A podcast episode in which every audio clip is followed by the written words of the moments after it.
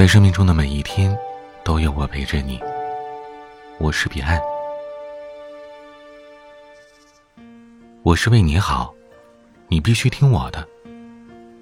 我走过的路比你吃过的盐还多呢。相信我，这一定是你最稳妥的选择。这些简单的话，很多都是父母的口头禅，而在这些口头禅的背后，是父母之爱子女，则为之计深远。只是，这种爱，有时却成为了枷锁。本来可以自由翱翔的孩子们，因为爱，因为这样的教育，被父母拽回到了笼子里，成为了笼中之鸟。他们想要的快乐和懂得，被最亲近的家人忽略了。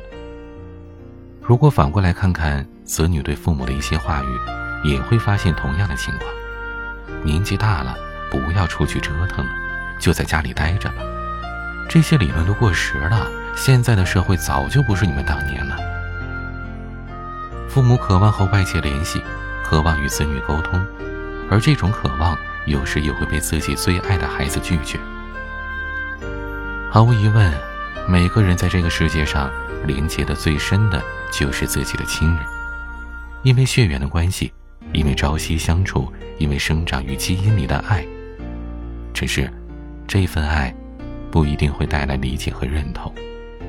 正如华裔女作家武其诗在《无声告白》这部书里讲述的故事一样，一个看起来过着幸福生活的少女，却因为家庭的束缚，一步步地走向了死亡。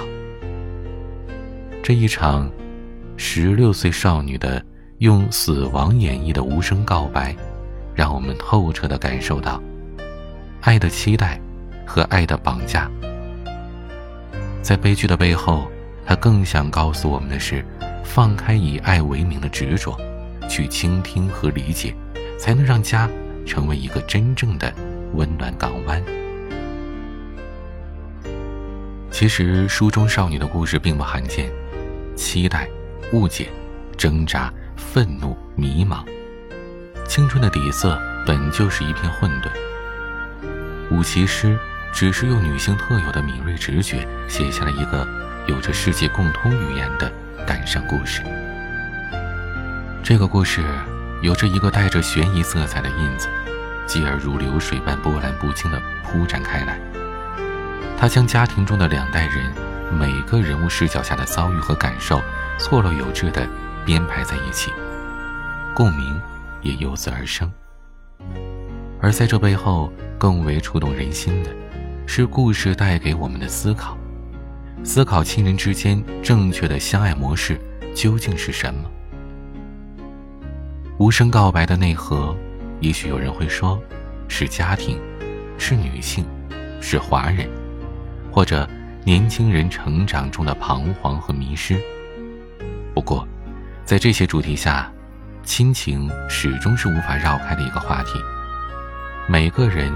都想要成长为独立的个体，只是无论有多坚强自主，始终需要爱的滋润，给最亲的人更多的理解，试着去更懂得他们，才能让这爱生生不息。今天，让我们一起来听这本《无声告白》里的故事。我是彼岸，我在彼岸读书会等你。关注公众号 DJ 彼岸。回复关键字“读书会”就可以了。我是彼岸，不见不散。